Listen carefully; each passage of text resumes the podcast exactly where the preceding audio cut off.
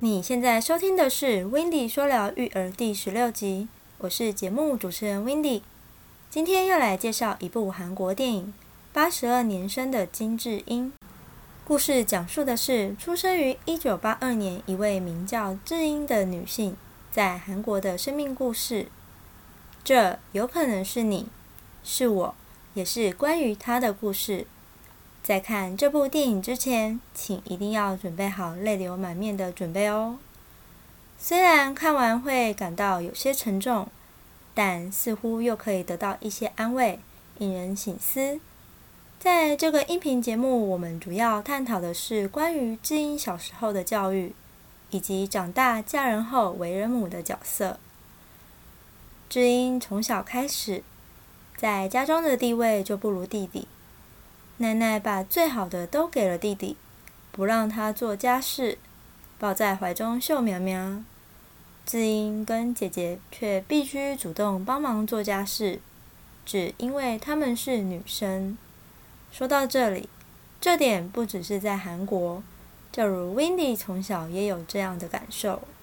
单单只是因为我是女生，这让我想到，除了高中读女校外，上小学、中学、大学时，班上座号永远都从男生开始排。正如我们也从来没有质疑过，为什么男生的身份证字号是一开头，而女生却是二开头呢？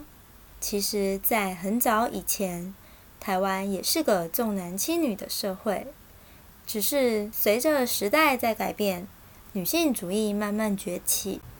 当班上的男生欺负智英时，老师却告诉他这是因为人家喜欢他，这反而让他搞不清楚爱原来是这样的一种对待。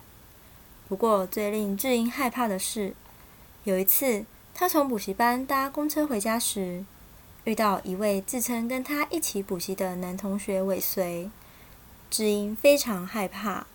在公车上紧急借了一位小姐的手机，传简讯给爸爸，叫他来公车站接他。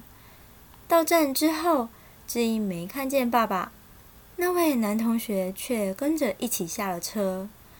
当智英非常害怕时，刚刚那位小姐却突然出现，拯救了他。男同学看到后骂了骂，便赶紧离开现场。后来，姗姗来迟的父亲严厉训斥了他：“为什么要去那么远的地方补习？为什么裙子穿那么短？绝对不要对陌生人笑。遇到了为什么不避开？”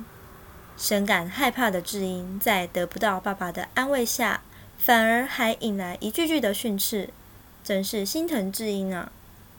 在智英成为人母时，看到他。一人带着孩子乘坐大众运输，突然与隔壁的女性相互看了一眼，并告知她孩子便便了。智英却点着头说声不好意思。到公厕换便便时，孩子一直哭。身为妈妈的她要一边换一边安抚。换好后，自己也想上个厕所。因穿着厚外套又背着孩子。手又提着一个大包包，而包包又挂不到门上挂钩时的景象，这一连串的行为，看了真心觉得一个人带着孩子外出真是不容易啊。当智英的妈妈发现智英变得与平常不一样时，智英已经生病了。就当爸爸买了一堆强身健体的药送给儿子时，妈妈生气的从房里走出来，将那些药推倒，散落一地的说：“难道你眼里只有儿子吗？”这句话令身为女儿的我感到无比锥心。妈妈知道自己的女儿已经生病了，心痛不已。看到老公依然只顾着儿子的行为，着实令妈妈愤愤不已。还有一幕是妈妈让弟弟送小菜到智英家，在开车路上，弟弟询问爸爸：“二姐喜欢吃什么面包？”爸爸说是红豆面包。等到买好面包要给智英与智英的女儿吃时，才发现爸爸记得的是弟弟爱吃的口味，而智英爱吃的则是奶油面包。